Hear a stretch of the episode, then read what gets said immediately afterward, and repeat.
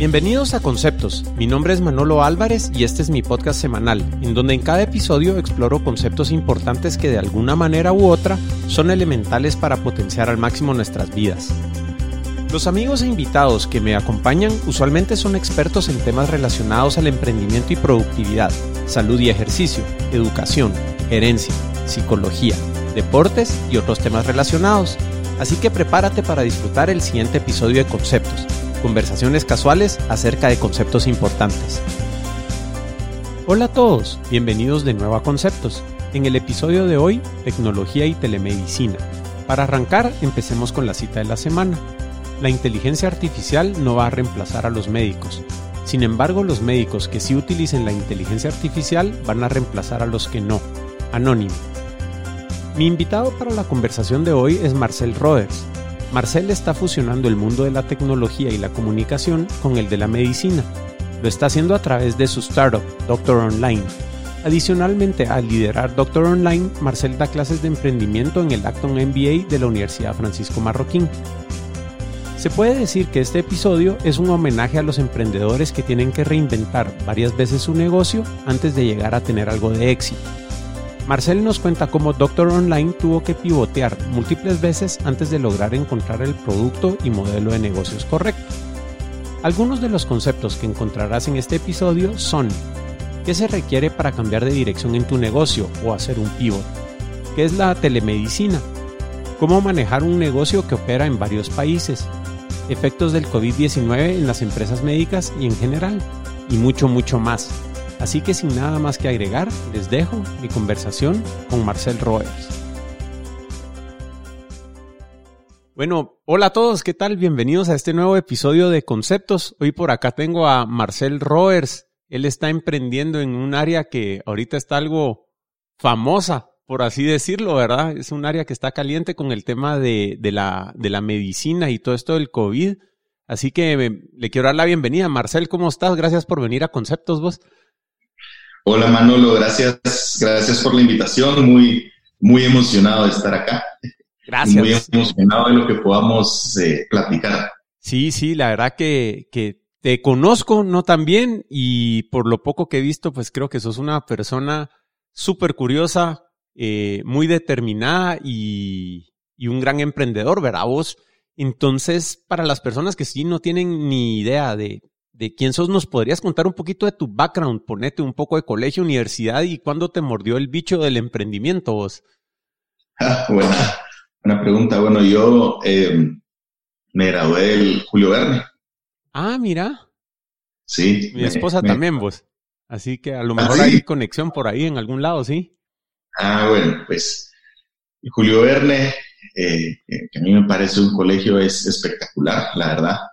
Te enseñan desde desde muy niño a, cuestionar todo. Creo que eso es lo que, lo que se lleva la, gente del Julio Verne a, pensar y a, cuestionar.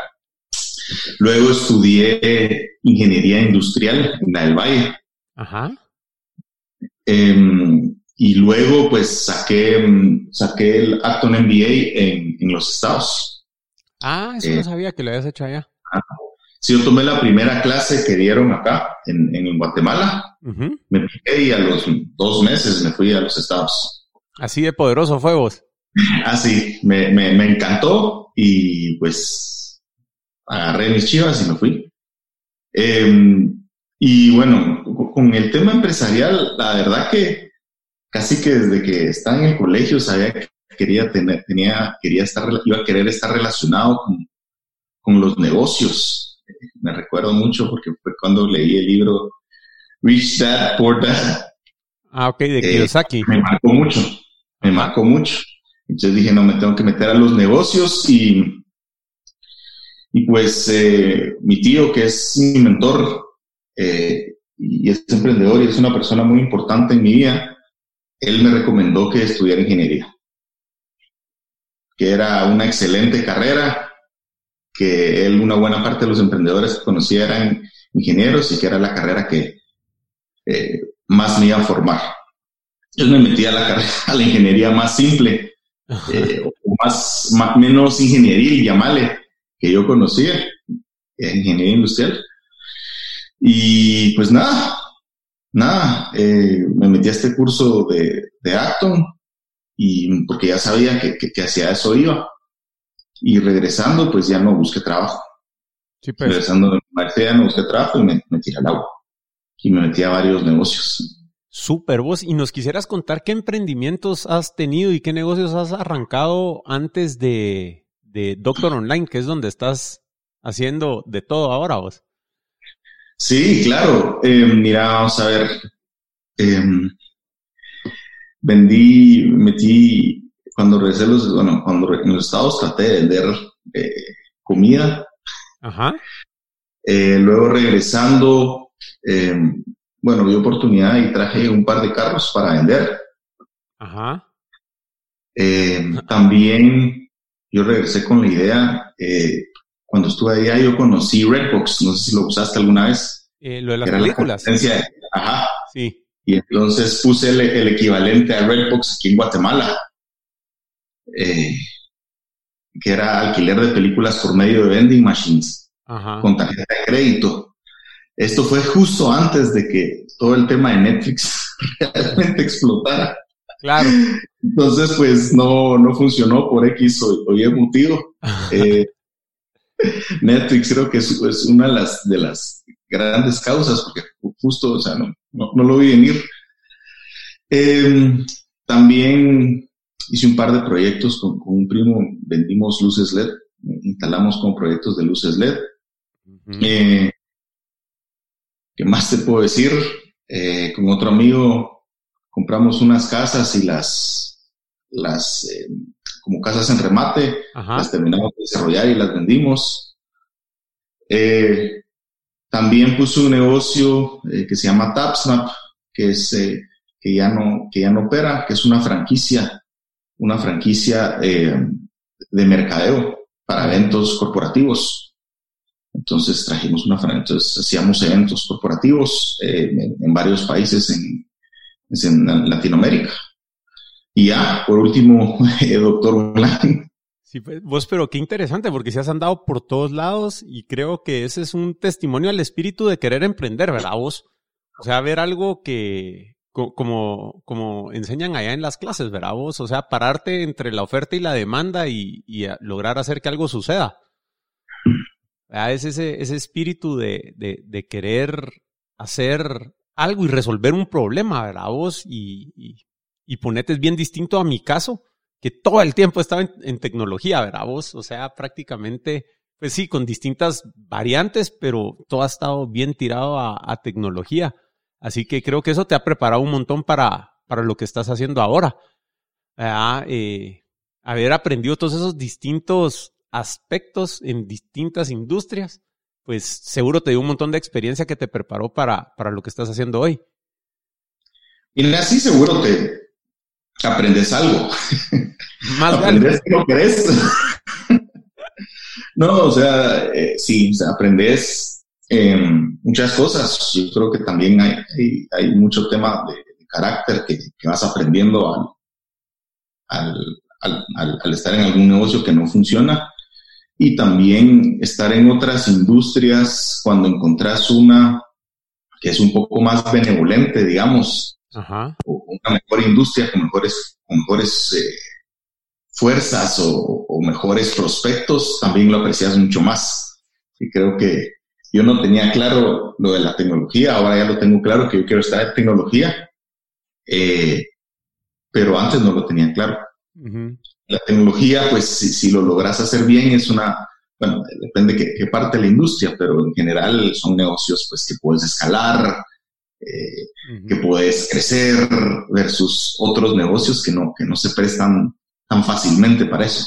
Sí. pues, me gusta la estructura. Claro, no, es, es, tiene, tiene sus altos y bajos, sus pros y contras, ¿verdad vos? Eh, pero creo que te estás refiriendo también un poco ahorita a un punto donde, donde si quisieras tal vez indagar un poco lo importante que es para el emprendedor saber escoger a qué se mete. Veamos, porque muchas veces eh, se pueden escoger industrias primero, donde tal vez no conoces tanto, vos, que eso es pues más difícil, o industrias que son muy competidas o hay pocos márgenes. Eh, ¿cómo, ¿Cómo ves vos eso de la importancia de, escoger en dónde vas a emprender?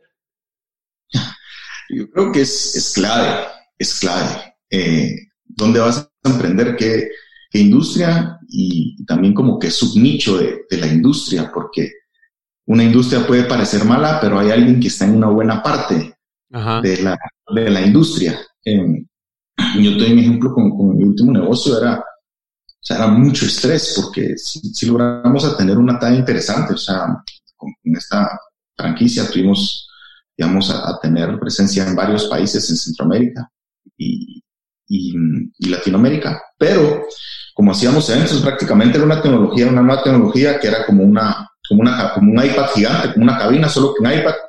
Te tomaba fotos, ponías fondos corporativos automatizados, se iban, está integrado a Facebook, a Twitter, se mandaba por correo, levantabas bases de datos, mandabas correo personalizado parte de la empresa. O sea, era muy, muy innovador. O sea, y ellos, de hecho, pre, pre esta calamidad, eran, eran los más grandes en Estados Unidos, con como 200 franquicias operativas en Estados Unidos de eventos. Bueno, pues. Pero el tema que, que, no era nada cool con esto de la, de, la dinámica de la industria era que sí, ya llegamos a tener muchos clientes y a hacer muchos eventos, pero no sabías qué iba a pasar el mes entrante. Solo no sabías. O sea, pre-success, eh, past success no, no, no necesariamente te decía qué iba a pasar el mes entrante.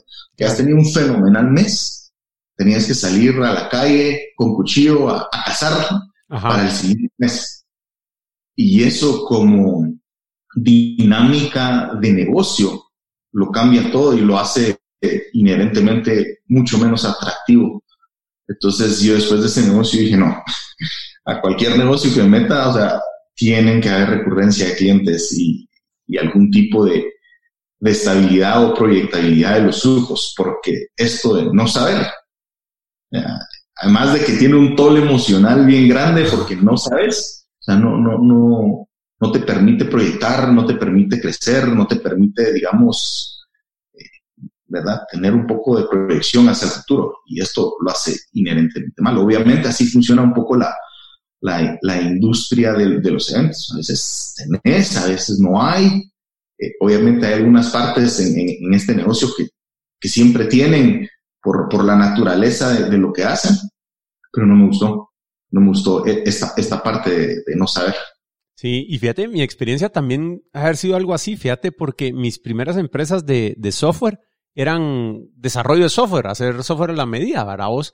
Entonces, los dos aspectos que vi yo que dije, no, es uno, si quiero generar más facturación, tengo que crecer la empresa porque tengo que hacer más proyectos, ¿verdad? y el overhead se va creciendo y el manejo de proyectos se vuelve un dolor, vamos.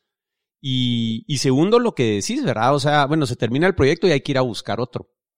Entonces, mi proceso fue mucho cómo puedo utilizar este expertise en desarrollar software para hacer una plataforma que pueda estar generando pues, suscripciones o algo similar, ¿verdad? En lugar de tener que estar saliendo a cazar y todo. Yo creo que en industrias totalmente distintas llegamos a una conclusión muy similar, vamos porque sí es cansado. Eh, Muy cansado. No quiere decir que el otro no tenga sus propios retos, ¿verdad? Vos de poder estar generando los leads y crecer tu base usuarios y cuidar el churn y, o sea, todo tiene sus retos, ¿verdad? Vos creo que no estamos comparando algo bueno con algo malo, sino que cosas pues, bastante distintas también, ¿va? O sí quiero hacer la aclaración de que no la tengo fácil hoy por hoy, ¿va? No, claro, eh, y, digamos, a, nivel de tecnología, pues llegar a ese momento, digamos, ese breaking point, porque para, para escalar en tecnología, pues necesitas plata, ¿verdad? Así es. Porque el desarrollo ese inicial se tiene que financiar y es, y es caro, ¿verdad? Pero los prospectos a largo plazo son muy, muy diferentes. Eh, y, y, es tema de preferencias, ¿verdad? Tal vez hay alguien que, que le gusta estar en este traquetreo de todos los meses, pues, pues buscar nuevos clientes o, yo no sé, ¿verdad? Yo, yo por preferencia sí me, me, me atraen mucho más estos modelos que, que, tú decís ahora. Sí, seguro. Seguro. Mira, ¿y te parece que empecemos a introducirnos un poco en lo que es Doctor Online? Que sí quisiera aprovechar el tiempo que tenemos acá con vos, pues, para dar a conocer el proyecto y también que nos contés un poco cómo ha sido tu, tu trayectoria. ¿Le entramos a eso? Claro, Yo claro, creo claro. Que el, el, punto inicial con el que quisiera introducir Doctor Online es preguntarte, o sea, ¿qué es telemedicina vos? Es que es, es un concepto ahorita que se está tirando por todos lados eh, y me imagino que no todos lo tenemos 100% claro, así que si nos contás qué es telemedicina.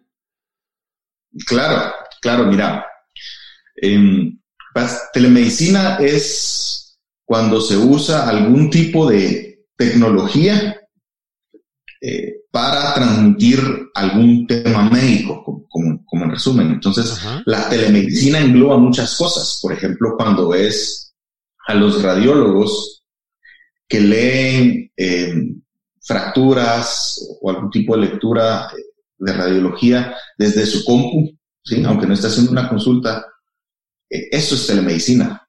La telemedicina existe desde más de 100 años, desde que em, se usó en algún momento para las guerras, creo que por código Morse, eh, por teléfono, todo eso es telemedicina, ¿sí? O sea, engloba muchas cosas más eh, de lo que es, de lo que uno tiene en mente.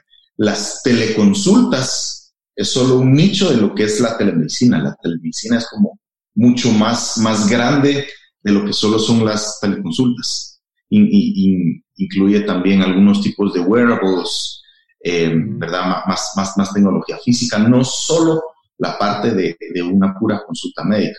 Transmisión de datos, eh, este tema de las radiografías y muchas otras cosas más. Y dentro de ese, digamos, dentro de, de esa gran industria están las, de las teleconsultas, que son una parte muy importante, obviamente, pero es un como subnicho. Ya, o sea, podemos definir telemedicina, ponete como cualquier actividad médica que no se dé cara a cara, ponete. Que, que, tenga algo de tecnología ahí eh, que lo permita hacer remoto, ponete. Sí.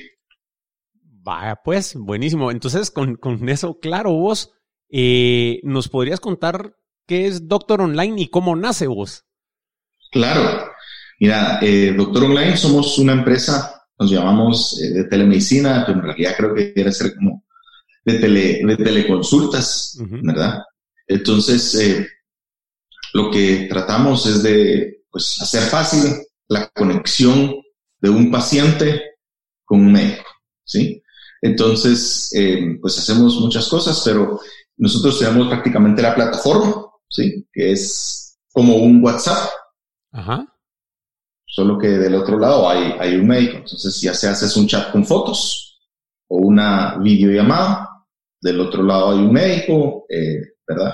Terminando tu consulta, recibís eh, tu prescripción a tu, a tu correo.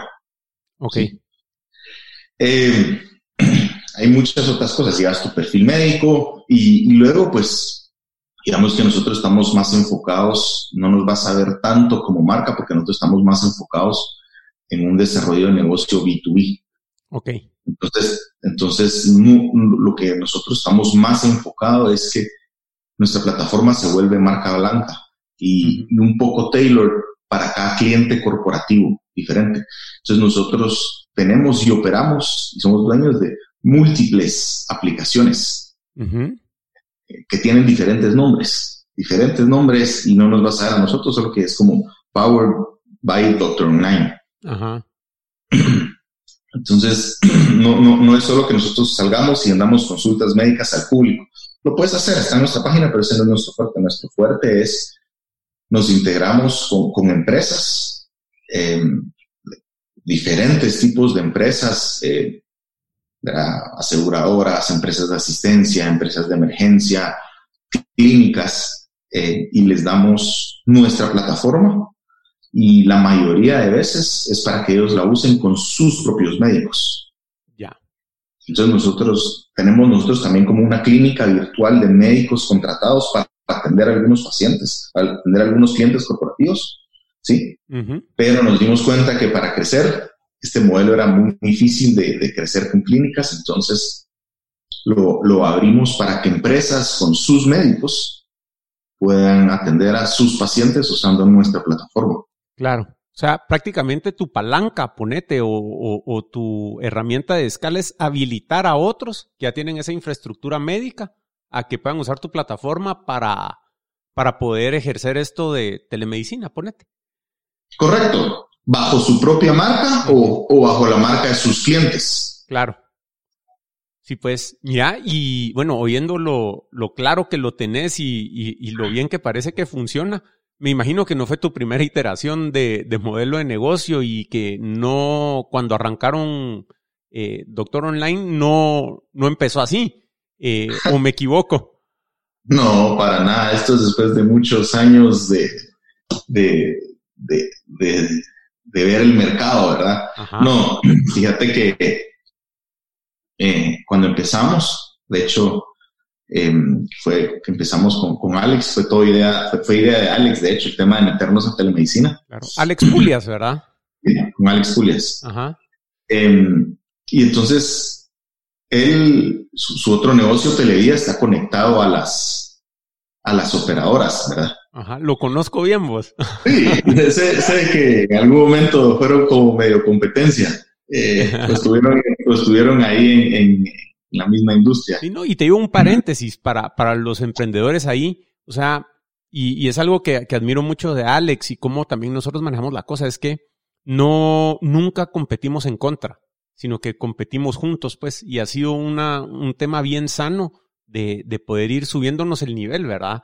O sea, te digo, Alex es, es amigo y lo conozco y todo súper bien y, y, y, creo que hay que también redefinir un poco competencia, ¿verdad? Porque eh, al final creo yo que mucho de lo que se quiere es poder eh, crecer la industria, el país donde estás, el ecosistema. Y sí, o sea, querés que tu empresa sea exitosa, pero eh, ese concepto de, de zero sum game, ¿verdad? Vos y que hay que matar al otro, no se va. Entonces es algo interesante que ha habido en la dinámica ahí con No, de, de, acuerdo, y, y, sé que no, pues digamos, las empresas competían, pero no, no hacía muerte y enemigos mortales. Cabal. Pues había pastel para todos. Cabal. No, buenísimo. Entonces, eh, bueno, a Alex se le ocurrió esta idea, vos ahí estábamos antes de que nos sí, llevaran esa Alex, Alex se le ocurrió esta idea y, y fue, la, la verdad que fue cuando yo, yo quería yo quería salir de, este otro negocio en el que estaba, entonces estaba buscando nuevos eh, horizontes. Eh, y me dijo, mira, estoy viendo, me interesa entrar a telemedicina, ¿querés que le entremos? Eh, sí, ok. Y esa casi que fue toda la conversación. Y ¿Alex lo conociste en Acton vos? ¿O de dónde? Alex, mira, no, Alex lo conocí, yo organicé un par de, ah, creo que ahí también tal vez te conocí, creo yo un par de eventos de eh, Startup Weekend. Sí, sí, sí, sí. Un par de eventos de Startup Weekend organicé con, con otras personas y, ahí lo conocí porque creo que lo inventé, lo invité como mentor o, juez. Eh, y luego, casualmente, eh, lo, lo, invité a, pues, digamos, se unió a Acton, se unió a Acton, Alex, y ahí pues ya nos conocimos, ya nos conocimos más, ¿verdad? Por Acton nos hemos ido eh, a unos entrenamientos fuera y entonces pues ahí como que el, vínculo entre los profesores pues sí, nos conocemos y, hay amistad, etcétera. Y por eso, por eso lo conocí. Sí, pues. Y por eso pues me, acerqué a él y, y, empezamos, ¿verdad? Empezamos con, con, este, con esta aventura. Órale. Órale, ¿y, cómo fue la, encarnación inicial de, Doctor Online? Vos, o sea, ¿cómo, se miraba al principio para poderlo contrastar con este modelo ya cristalizado, ponete, que nos contaste? Sí, mira, fue, interesante porque todo realmente nació y todavía seguimos, o sea, con esta, con la visión de, de realmente cómo usar la tecnología para dar esto a más personas, para facilitar el acceso a una consulta médica. Cómo llevar, digamos, que sea más fácil para más personas. Entonces, Alex, por su otro negocio, ya estar conectado a las telefónicas, él tenía en mente de que debiéramos usar ese mes. Ok. Y entonces empezamos con ese mes, de hecho. Eh, lanzamos un servicio con ese mes, hicimos testeos de precios y todo. Entonces, el, el, el, eh, el primer, el primer lanzamiento fue con puro mensajito de texto. Ajá. Estaba un quetzal. Entonces vos me mandabas un mensajito al, me recuerdo, 30-30, digamos, no me recuerdo el, número corto. y teníamos médicos del otro lado contestando. desarrollamos como una plataforma especial para, para esto. Eh, eh, entonces eh, respondían los médicos y bueno, había una cola, le tirábamos ciertos mensajes y empezó a agarrar tracción, ¿verdad? Pero, pero nunca logramos escalar porque bueno, ahí, digamos, de, de ese quetzal que nosotros facturamos, menos el IVA, eh, menos la comisión de los operadores, eh, era entre 30 y 40, no, entre, perdón, al revés, entre 60 y 70, pues nos quedaban 30, 40 centavos que no, pues, no nos alcanzaban eh, casi que para pagar el internet, ¿verdad? Sí, cabal, disculpa que me ría vos, pero... sí, lo, lo, conoces de primera mano. Cabal. No te preocupes, es que es chistoso, pues, porque ese es el negocio. Así es. Eh, ahí tratamos, dijimos, bueno, solitos no podemos, entonces nos acercamos a, instituciones porque dijimos, entonces que alguien apadrine el proyecto, o sea, porque esto se lo podemos dar a todos, porque eso fue justo antes de que hubieran una penetración de smartphone tan grande y que todos tuvieran data. Entonces, digamos que en ese momento lo que más sentido hacía eh, para llegar a la mayor cantidad de gente era que, que fuera así. Entonces empezamos a hablar con organizaciones, algo totalmente ajeno a lo que, a lo que conocíamos, ¿verdad? Eh, con, el, con, el, gobierno, etcétera, para ver si alguien podía padrinar el proceso, porque necesitamos que alguien nos ayudara a comunicarlo. En fin, nunca, nunca jaló, nunca logramos levantar, ni tener suficiente tráfico, ni tener un sponsor. Entonces, bueno, dijimos, bueno, hay que votarlo, lo votamos. Eh, luego nos fuimos a tratar de ir eh, retail con tarjeta de crédito vendiendo consultas. Y entonces empezamos con eso y muy rápidamente nos dimos cuenta que iba a ser muy difícil porque tenías que pagar por adquirir a un cliente eh, en algo nuevo, o sea, no iba a ser barato. Adquirías un cliente, te pagaba una consulta y era una venta difícil que te pagara la primera. Y luego, eh, ¿cuándo vuelve a usar tu servicio? Porque no, no, no había un tema de recurrencia. Entonces dijimos, vamos a gastarnos mucho dinero para adquirir clientes que no sabemos cuándo los podemos usar, o sea, y además para llegar a escala tenías que tener, bueno, muchísimo, muchísimo tráfico. Ah, pero ya, ya me recordé, es que aquí el modelo era como un Uber. Ese fue el primer modelo, como un Uber. Entonces teníamos que conseguir doctores simultáneamente, pacientes, para ganarnos una comisión. Y si no hay doctor cuando entra eh, el paciente y si cuando entra el doctor no, no hay, entonces dijimos, no, esto está, está muy difícil, va a ser muy difícil escalar, entonces eh, votemos eso. Entonces, pero ya, ya, ya lanzados, pues ya. Ya sobre el macho. Ya, ya, ya, ya montados en el macho, entonces dijimos, bueno, eh, strike two, ¿verdad? Entonces, ahora quién, ahora tenemos que salir a vender esto, a ver quién, quién nos compra algo. Y entonces, pues salimos a vender a, salimos a vender a, a recursos humanos, fue lo primero que se nos ocurrió. Empresas de recursos humanos. Eh, y muchas reuniones y, ay, qué bonito, qué bonito. Y todos, el mensaje de todas era, qué bonito, nos encanta, pero es que ya pagamos seguro, pero es que ya pagamos seguro, entonces no, no, Bueno, entonces, ¿qué pasa si hablamos con las aseguradoras, verdad? Eh, y entonces eh, hablamos con unas aseguradoras, hablamos con aseguradoras y fue otro cambio, otro cambio de, de, pitch y otro interés muy grande. Entonces, muy bonito y las aseguradoras nos encanta re bien. Y luego, silencio. Silencio, silencio de que nos encanta, me fascina donde firmo, quiero exclusividad y luego, nada. Fríos. Fríos, fríos. Entonces pasamos unos meses así que no sabíamos qué, estaba pasando. Finalmente logramos cerrar con, nuestro primer cliente asegurador. Em, y bueno, ahí fue donde empezamos, ahí nos dimos cuenta que ellos querían su propia marca, entonces tuvimos que ajustar la plataforma para tener su marca. Entonces ahí es donde ya empezás a, descubrir otras cosas del negocio que no, que no sabías, ¿verdad? Ahí empezamos también con tema de, integrarnos a bases de datos de las aseguradoras. Eh, también empezamos a, personalizar el acceso que ellos tienen para que entres solo con tu póliza o, tu EPI, por ejemplo, eh, integrarnos a nivel de protocolos médicos y ahí fue donde empezó, empezó, digamos, hacia donde estamos encaminados ahorita. Sí, pues, pero sí fue un, camino de, estar a prueba y error calculada, pues, no, no tirando al, vacío, pero sí fue de, ir obteniendo ese feedback e ir ajustando vos. Y, te digo que todavía ha, cambiado, porque ahora más que estar enfocado 100% en empresas de seguro, pues estamos más enfocados, porque ir directamente a aseguradoras, si querés salir de Guatemala, claro, quiere decir que tendríamos que, poner clínicas virtuales en cada país y eso se vuelve difícil. Ya. Entonces, hemos encontrado que se vuelve más fácil para nosotros encontrar partners como te dije, que ya tengan a los médicos y que ya estén trabajando con esas empresas. Claro.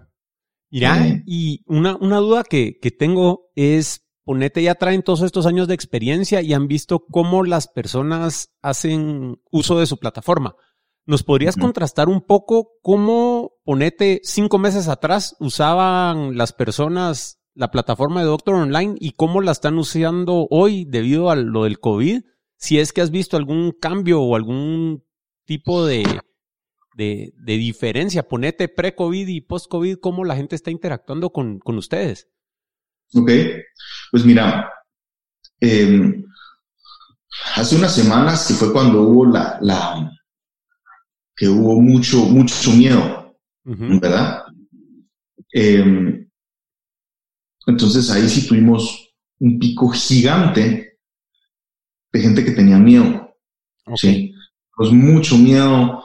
Alguien tenía una gripe, eh, alguien tenía una fiebre y entonces es, tengo coronavirus, tengo coronavirus, tengo coronavirus. Entonces, eh, desde justo antes que empezara todo esto, nosotros ya hemos desarrollado un protocolo de atención eh, de qué hacer, obviamente basado en lo que dicta el, el, ministerio en cada país y lo que dicta la OMS. Pero la mayoría de casos ahí durante hubo como dos, tres semanas cuando inició esto, los primeros encierros en los diferentes países que la gente tenía mucho miedo. Entonces ahí hubo muchas consultas de, esta índole. Claro. De esta índole, sí. Em, una vez terminó esto, eh, una vez terminó esto, pues ya se normalizó un poco, ya regresamos a lo que estábamos antes. Lo que te puedo decir es que vimos mucho, es un crecimiento muy grande en el uso de la plataforma, porque ahora la gente lo necesita mucho más. Antes era un, me genera valor porque es muy fácil, accesible desde mi teléfono, tenemos mucha gente recurrente, pero lo que vimos es mucha más gente nueva se animó a probarlo. Mucha más gente nueva se animó a probarlo. Entonces, eso lo, para nosotros es, es, música para, para, nuestros oídos, porque si hemos visto que una vez la gente lo usa, se queda. Claro. Como Entonces, em, entonces sí, entonces, más que, porque el tipo de consultas, lo que nosotros ahorita estamos más enfocados por, la naturaleza, nosotros somos un centro de atención primaria con médicos generales. Todavía no estamos trabajando con especialistas, entonces nos volvemos como ese primer punto de contacto para cualquier duda que tengas antes que tengas que ir a emergencia o con tu especialista, on demand, o sea, cuando querrás, 24/7. Claro. Entonces, eh, entonces el tipo de dudas son bastante, ya, ya, lo tenemos medio, es el, día a día de las personas que tienen rinitis, que algo les pasó en la piel, que tienen algún empacho, esta clase de dudas comunes por las cuales, eh, digamos, este es nuestro fuerte, digamos, en lo que estamos especializados. Eso no cambió mucho, lo que cambió es la cantidad de gente nueva que a raíz de que está encerrada en su casa y que no quiere salir, que empieza a, probar este tipo de alternativas. Seguro, o sea, me imagino que es bien similar. Entonces, yo tenía una idea totalmente distinta. Yo dije, puchica, aquel saber cómo le está yendo, a estar inundado de gente y todo, por el tema directamente del coronavirus. Pero si te entiendo bien, es igual que ahora eh, tenés mucha gente dispuesta a comprar comida o su super, ponete, no, no solo pues comida a domicilio, sino que su supermercado, que hay gente que nunca hubiera pensado en estar comprando el supermercado en línea, ahora lo están haciendo, ponete. Correcto. Ese es el mismo efecto. Como te digo, o sea, sí tuvimos, porque, por ejemplo, nosotros como empresa privada, cuando salió esto, dijimos, tenemos que jugar nuestro rol eh, como empresa privada responsable. Entonces, decidimos dar una consulta gratis en nuestra plataforma, sin tarjeta de crédito. Eh, lo empezamos a comunicar. Guatemala.com sacó un artículo de esto y nos inundamos. Tuvimos más de mil consultas en un día. Sí, pues. wow. Eh, em, nos inundamos, eh, obviamente, eh, pero, pero fue como atado más a este miedo, ¿sí? Ya después, como te digo, seguimos con mucho, mucho más tráfico y estamos creciendo, pero creciendo más en, este tipo de consultas normales de, gente que ahora opta por esto. Seguro, y yo creo que esa es una gran lección o un mensaje que, le quisiera dejar a, la audiencia, ver, a vos. O sea, ahorita lo que las personas antes no estaban dispuestas a hacer, lo van a considerar, ¿verdad? Vos? Y, y el tipo de productos que se adquirían o no se adquirían, eh, va a haber mucha demanda en nuevas maneras de hacer las cosas, ¿verdad? Vos? Entonces creo que hay que estar bien alertas y dentro de la misma industria notar ese, esa diferencia en el patrón de comportamiento del consumidor, ¿verdad? Vos? Que, ahora las personas van a estar bien, bien dispuestas a, probar cosas nuevas. Yo creo que eso es tal vez lo que nos estás describiendo un poco.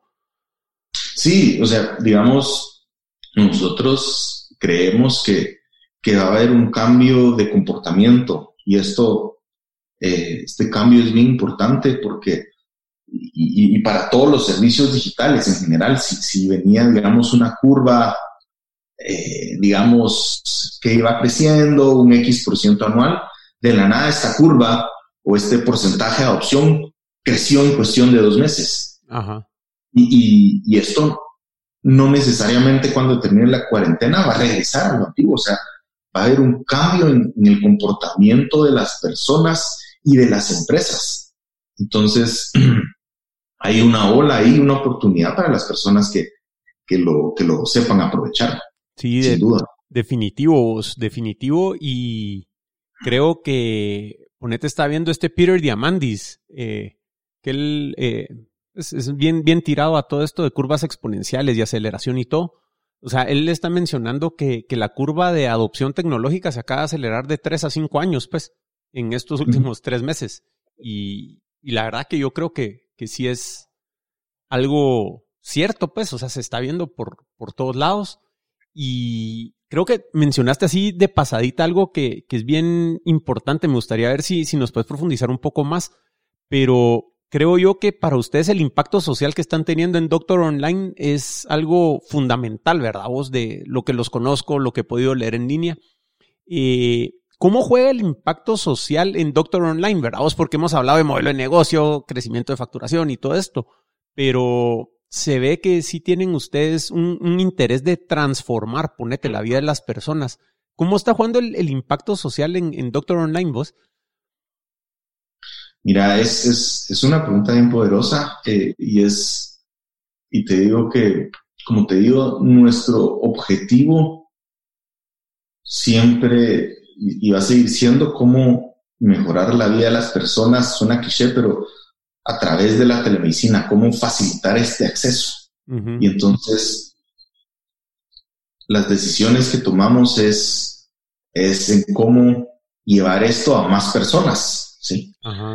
Eh, obviamente tiene que ser rentable y tenemos que encontrar un, modelo de negocios que, que, nos permita esto, porque si, si no lo hacemos negocio, pues eh, el dinero se acaba y, dejas de, impactar, ¿verdad? Pero, pero sí, es, muy poderoso porque estamos haciendo, somos una empresa, o por lo menos consideramos que está haciendo el bien.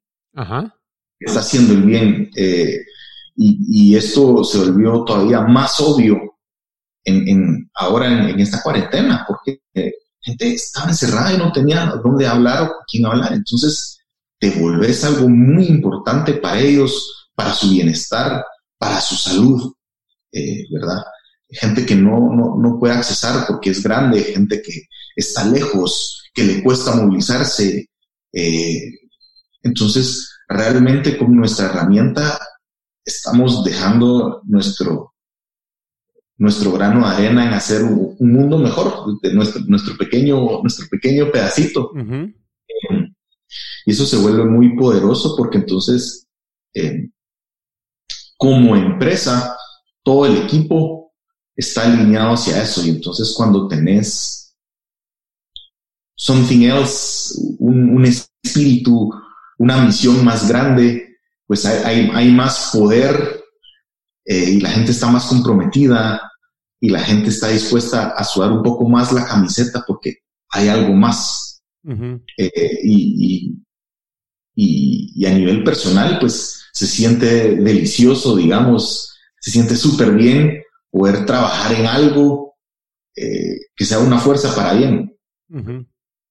Qué bueno, yo creo que eso también les ha dado la fuerza para los pivots que han tenido que hacer y, y poder pues ir impactando el mundo eh, una persona a la vez, pues, que entiendo que sí ya la cantidad de personas que usan la plataforma es grande, vamos. O sea, sí ya están llegando eh, bastante lejos con, con su misión, vamos. O sea, sí están cambiando la vida de, entiendo ya millones de personas, pues. Sí, sí, la verdad que es, es, es, emocionante. Eh, bueno, también de, de, una empresa en crecimiento es, es emocionante porque eh, las personas eh, que están con nosotros, para los cuales esta plataforma también es su bebé, digamos, de la nada ver que ya estamos atendiendo pacientes en 10, 11 países, eh, múltiples, múltiples clientes, consultas a todas horas, tenemos doctores en 10, 11 países, entonces, y ver que con cada consulta pues haces, haces el bien por la persona que, que lo usó, o sea, tenía una necesidad y desde su casa lo, lo pudo lo, pudo soltar, es, es, bien chilero. Sí, vos, ahora que mencionas los 10, 11 países, me surgió una duda de algo que mencionaste un poquito atrás, de este tema de manejar los protocolos por país. O sea, me imagino que las regulaciones médicas en cada país son un mundo distinto, ¿a vos? O sea, a mí me pasa con las telecomunicaciones. O sea, lo que puedes hacer en un país no lo puedes hacer en otro. O sea, es, es complicado.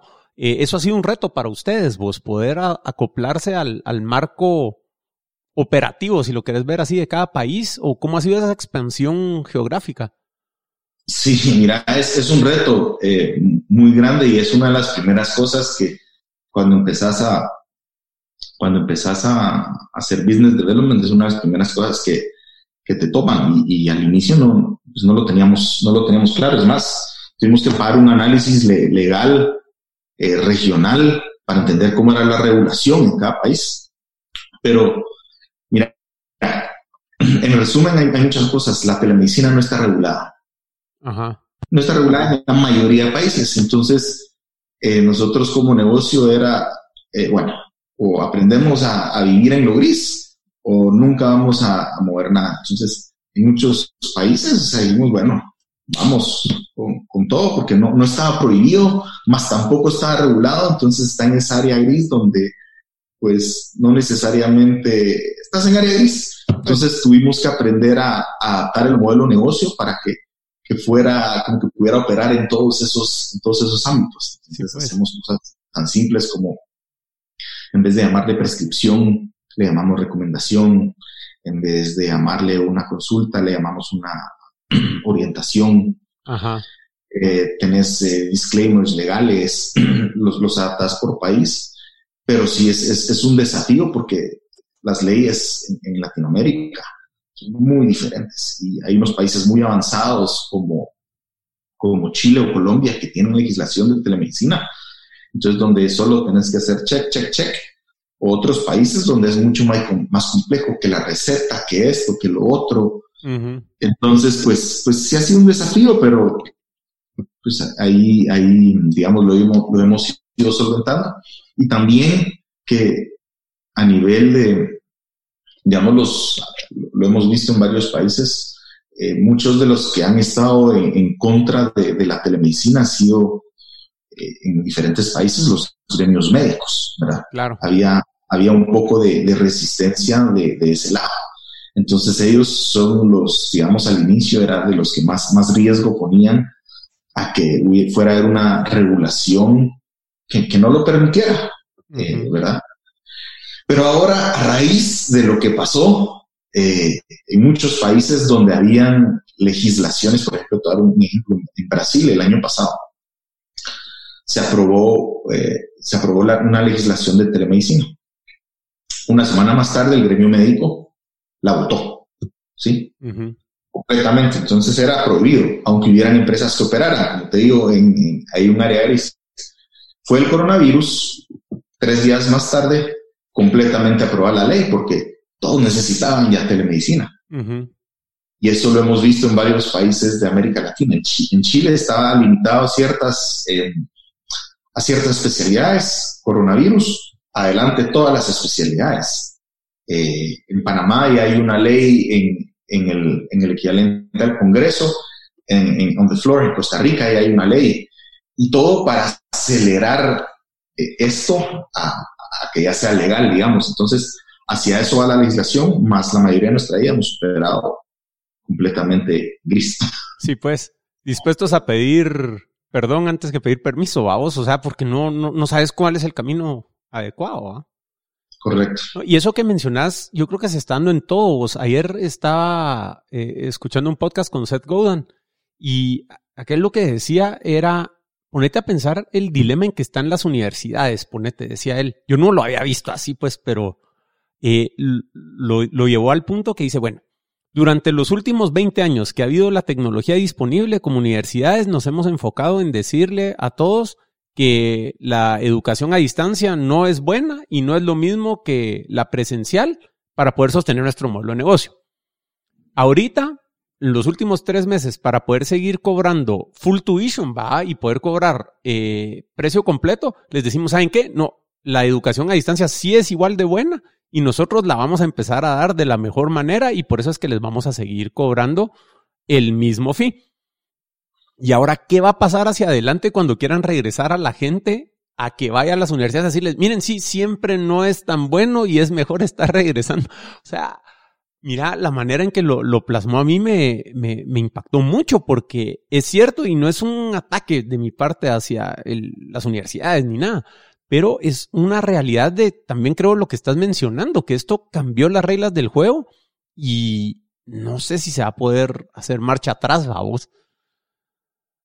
100% de acuerdo, 100% de acuerdo. O sea, las universidades, sin saber qué va a pasar, hay muchos negocios, por ejemplo, eh, ya, no, ya no va a haber marcha atrás. Sí, seguro. Te digo, yo ahorita mi computadora está tirando 73 días sin backup. Vos, eh, lo que pasa es que mi disco duro de backup lo tengo en la oficina, o sea, tengo 73 días de no ir para allá. Igual que las otras 21 personas de la oficina. O sea, yo no sé si, no sé qué, qué vamos a hacer, pues, o sea, obviamente hay que cuestionar ya seguir pagando esa oficina, pues. ¿Ya? Eh, seguido operando. Sí. O sea, mira, eh, de hecho, se han visto incrementos de productividad y, un montón de cosas. O sea, sí nos hace falta vernos y hay ciertas cosas de planeación y definición estratégica que sí pues, te puedes estar juntando, pero que esté la necesidad de, estar trabajando juntos, si no vos. Esa es otra, yo, yo me he hecho la pregunta después de esto, o sea, ¿vale la pena tener un lugar eh, donde tenés a todos, eh, tráfico para todo el mundo, cuando pueden trabajar desde casa y especialmente si la gente está cómoda, ¿verdad? Trabajando en casa.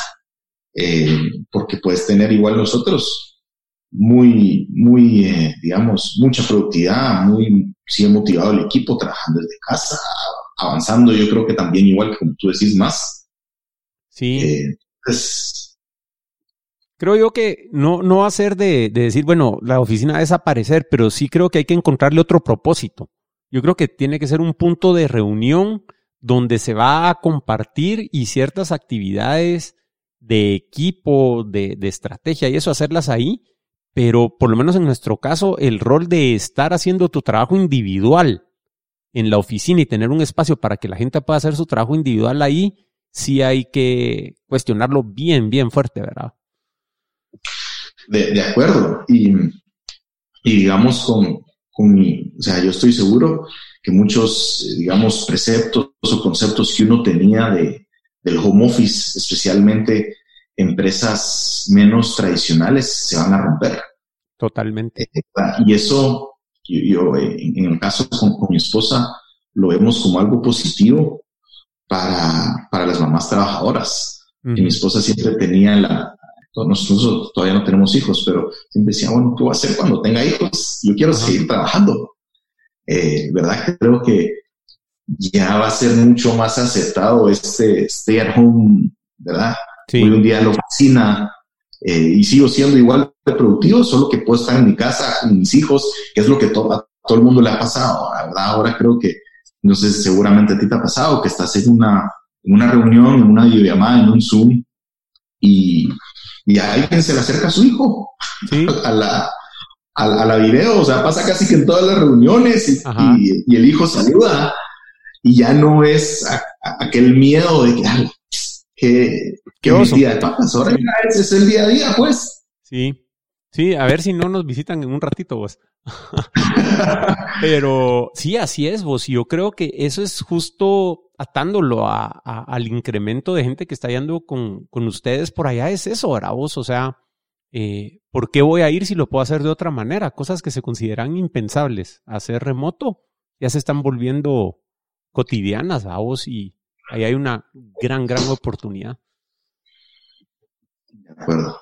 Mira, y te quería preguntar eh, un poco acerca de tu experiencia con SeedStars, vos. Sé que, que fue algo, algo bien importante para ustedes y, y, vos llevaste la batuta con eso. O sea, ¿nos podrías contar qué es SeedStars y cómo fue tu, tu experiencia personal como Marcel representando a Doctor Online en, en ese evento? Ok, pues mira, SeedStars es, es algo, es, ellos son un VC. Ok. Ellos invierten su plata en, en, empresas, pero ellos se dedican a eh, encontrar empresas, eh, digamos, eh, en países, de países en desarrollo y las ayudan a desarrollarse. Entonces ellos van, tienen presencia como en 70 países. La verdad que es bastante espectacular el, el crecimiento que ellos han tenido y hacen estos concursos y tratan de encontrar como a las joyitas de cada país a nivel de tecnología. Entonces ellos están enfocados 100% en tecnología y en ciertas industrias. Industrias eh, como de health tech, edtech, eh, agtech, es que así eran los nombres, ¿verdad? Todo es eh, agricultura con tecnología, educación con tecnología, salud con tecnología. Eh, y entonces vienen y, agarran como que a las mejores y luego ya es que tenés los eventos. Hay un, hay, yo fui a un evento regional en, Lima, ¿sí? donde están todas las de América Latina, y luego al evento mundial en, en Suiza, donde están todas las de todo el mundo. Eh, y la verdad, que el trabajo que ellos hacen en encontrar las joyas de cada país es, es, es, muy, muy bueno. Encuentran como empresas con mucho, mucho potencial y, y las llevan a este, a este evento mundial eh, donde compiten eh, por, por, ganar, ¿verdad? Pero es, es espectacular porque, eh, imagínate, ponen a 70 emprendedores de tecnología como que todos de diferentes ubicaciones. Entonces, por ejemplo, fue, fue muy, muy, muy bueno. Por ejemplo, a mí me tocó, entonces teníamos paneles de discusión con empresas de health tech pues. en, diferentes, en diferentes países. Entonces, sí había mucho aprendizaje y mucho como cross aprendizaje de, cosas que ellos podían, de, diferentes empresas en diferentes países similares a las mías, las empresas, de las cuales uno podía aprender. Además que si te ponen eh, inversionistas de, de todos lados, de Europa, de África, de Asia, que están buscando invertir en este tipo de empresas. Entonces, esto sí te permite un poco ampliar ahí tus, tus horizontes y ver, y ver otras cosas. Entonces, no, no estábamos listos en ese momento para una inversión, entonces, pues eso ya no, no funcionó, pero sí fue muy buena experiencia. Sí, pues. Eh, y además ir a ver ¿verdad? De, países, eh, de otros países y ver cómo empresas logran escalar, también es muy motivante y muy energizante ver que no sos el único que está en eso, que todos tienen problemas de legislación, todos tienen problemas, porque eso es lo que pasa en los países como los nuestros, ¿verdad? Tienes problemas de legislación, te cuesta escalar, eh, todos en, estos países tienen estos problemas. los, los, no hay suficientes inversionistas, no hay un ecosistema, entonces como que todos comparten esos problemas y esto sí te ayuda parcialmente a, resolverlos. Sí, pues aquí tenía otra pregunta, vamos, que era, ¿qué aprendiste de otros proyectos y emprendedores en SeedStars? Yo creo que ya lo medio mencionaste. ¿Hay algo que te recordés que digas vos a la madre? O sea, es así, fue un, aprendizaje grande gracias a, esa experiencia. Ah, qué buena pregunta.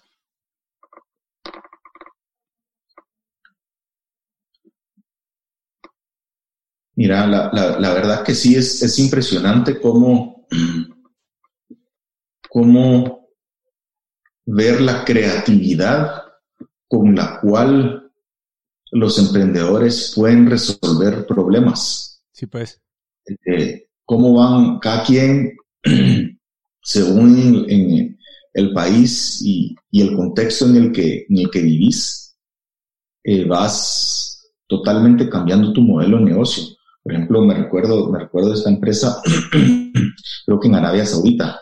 Ellos hacían physical therapy em, remoto. Es algo parecido a lo que nosotros estamos haciendo. Pero era 100% anónimo lo que ellos estaban haciendo.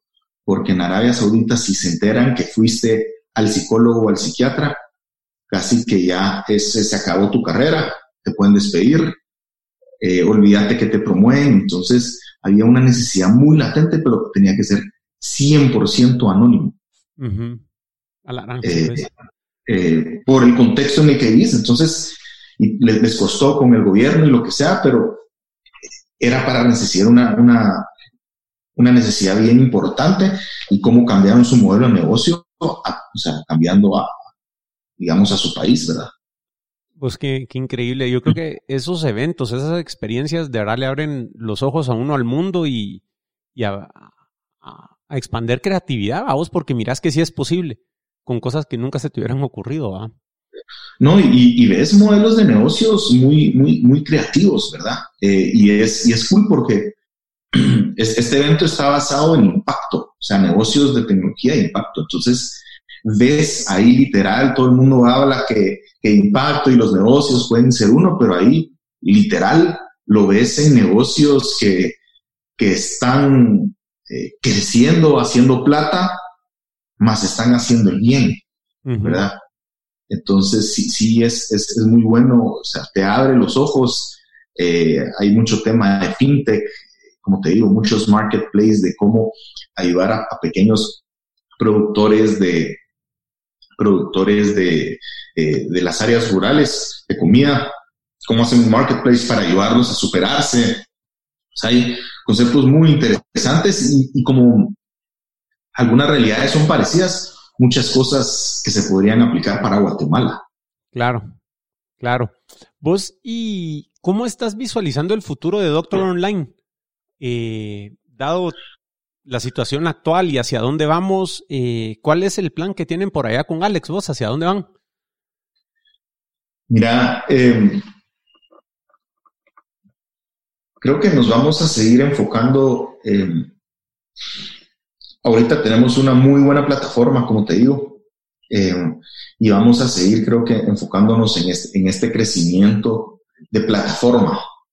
No necesariamente de, nosotros eh, tener la parte médica, sino que la parte de, plataforma, eh, no necesariamente operar, tener a, los médicos, sino que ir encontrando esas empresas, esas alianzas, esos clientes que ya tienen sus, sus médicos, ¿sí? Claro. Eh, eh, que, creo que por ahí va a venir nuestro crecimiento fuerte, pero por, por otro lado, somos muy oportunistas, entonces no, no, le estamos diciendo no a nada. Entonces, habiendo dicho eso, eh, se nos, se nos abren otras oportunidades y estamos viendo otras oportunidades, por ejemplo, eh, con Alex de, poner, de poner Doctor Online en Grecia. Por ejemplo, estamos ahorita viendo una oportunidad muy latente para ver si en los siguientes, en los siguientes dos semanas ya decidimos dar el, el, go a, montar una clínica virtual en Grecia por una, una oportunidad virtual ahí, una oportunidad puntual ahí que vemos. Pues. Eh, entonces, vemos hacia ahí el futuro, más como es una industria tan nueva, tan cambiante, todavía no, no, está definido cómo se va, how it's gonna settle down, ¿verdad? Cómo va a terminar la industria, pues estamos muy flexibles, pues en algún momento también, por ejemplo, tenemos un contrato con Claro, donde vendemos nuestras suscripciones a la factura. Eh, entonces, no, no, no, estamos cerrados a nada, más sí creo que nos, para, para realmente escalar eh, y seguir escalando, lo que más nos ha funcionado es el puro tema de, tecnología. Entonces a nosotros nos funciona operar dos, tres clínicas virtuales, sí, propias, porque esto nos da el conocimiento de primera mano de lo que necesitan los médicos, de todo este tema de, protocolos, más a la par, esas herramientas y todo ese conocimiento lo, lo, vendemos a, otras empresas, entonces ya les damos como un turnkey solution a nivel de telemedicina. Pues. Y eso, y eso si, si lo logramos hacer bien, eh, si nos permite escalar a cualquier parte del mundo, ¿verdad? O sea, nosotros hemos estado comercializando con empresas en, en, Australia, en, en África, en, Europa, en Emiratos Árabes, porque eh, eh, eso, eso, es lo que, eso es lo que te permite la tecnología y eso es lo que hacia donde nos gustaría llevar, porque si queremos tener una, una evaluación interesante, el tener clientes de múltiplo, múltiples países, incluso más de un continente, tu, evaluación se vuelve más, más, más alta. Más que solo ser un jugador centroamericano o solo ser un jugador guatemalteco, si realmente logras trascender fronteras, eh, pues es más valioso el, negocio y, y tenés más impacto, pues. Súper. Marcel, mira, y ya ando al fin de nuestra conversación y para poderte dejar ir al resto de tu día, vos, eh, ¿hay algo que quisieras compartir con la audiencia de conceptos que no te haya preguntado vos? ¿Dejé algo por fuera? ¿Algún mensaje que le quisieras dejar a las personas que nos escuchan?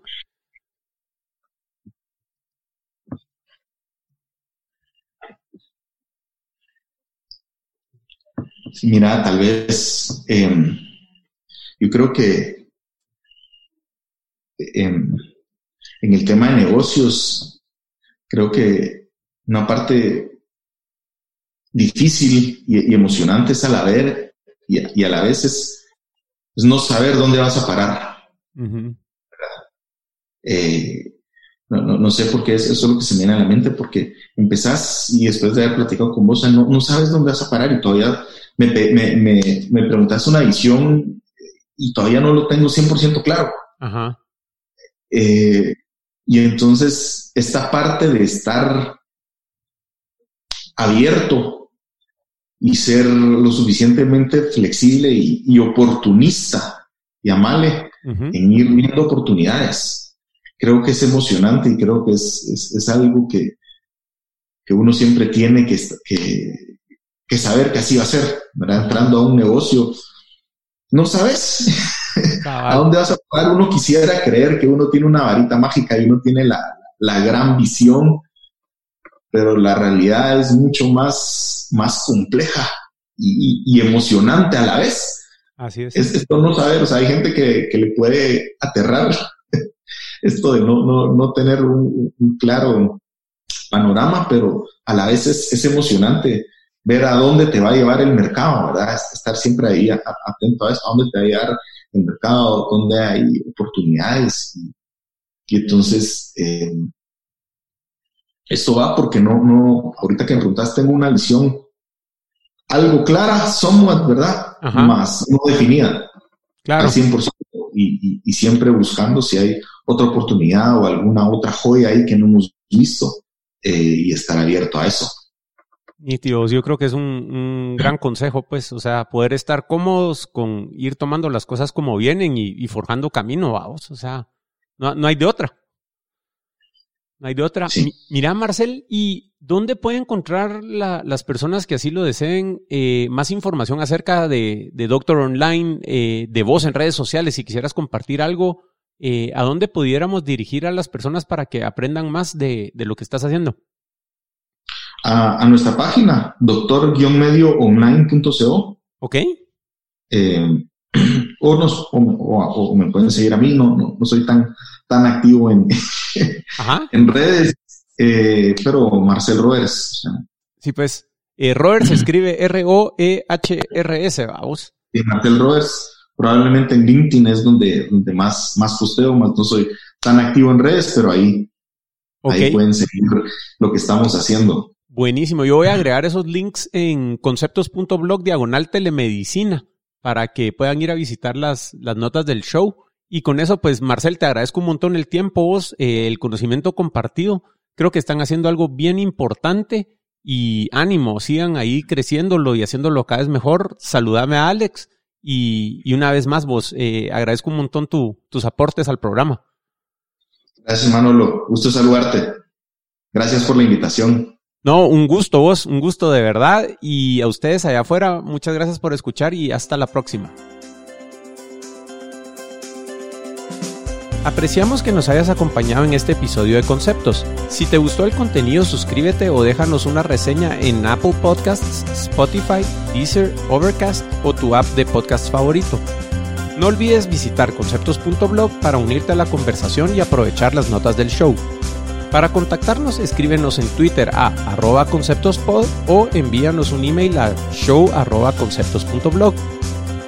Conceptos es una producción de Ricardo Cusú Cortiz, quien también graba, edita y masteriza el podcast. Manolo Álvarez conduce el podcast y conceptualiza todos los episodios. Gracias por escuchar y hasta la próxima.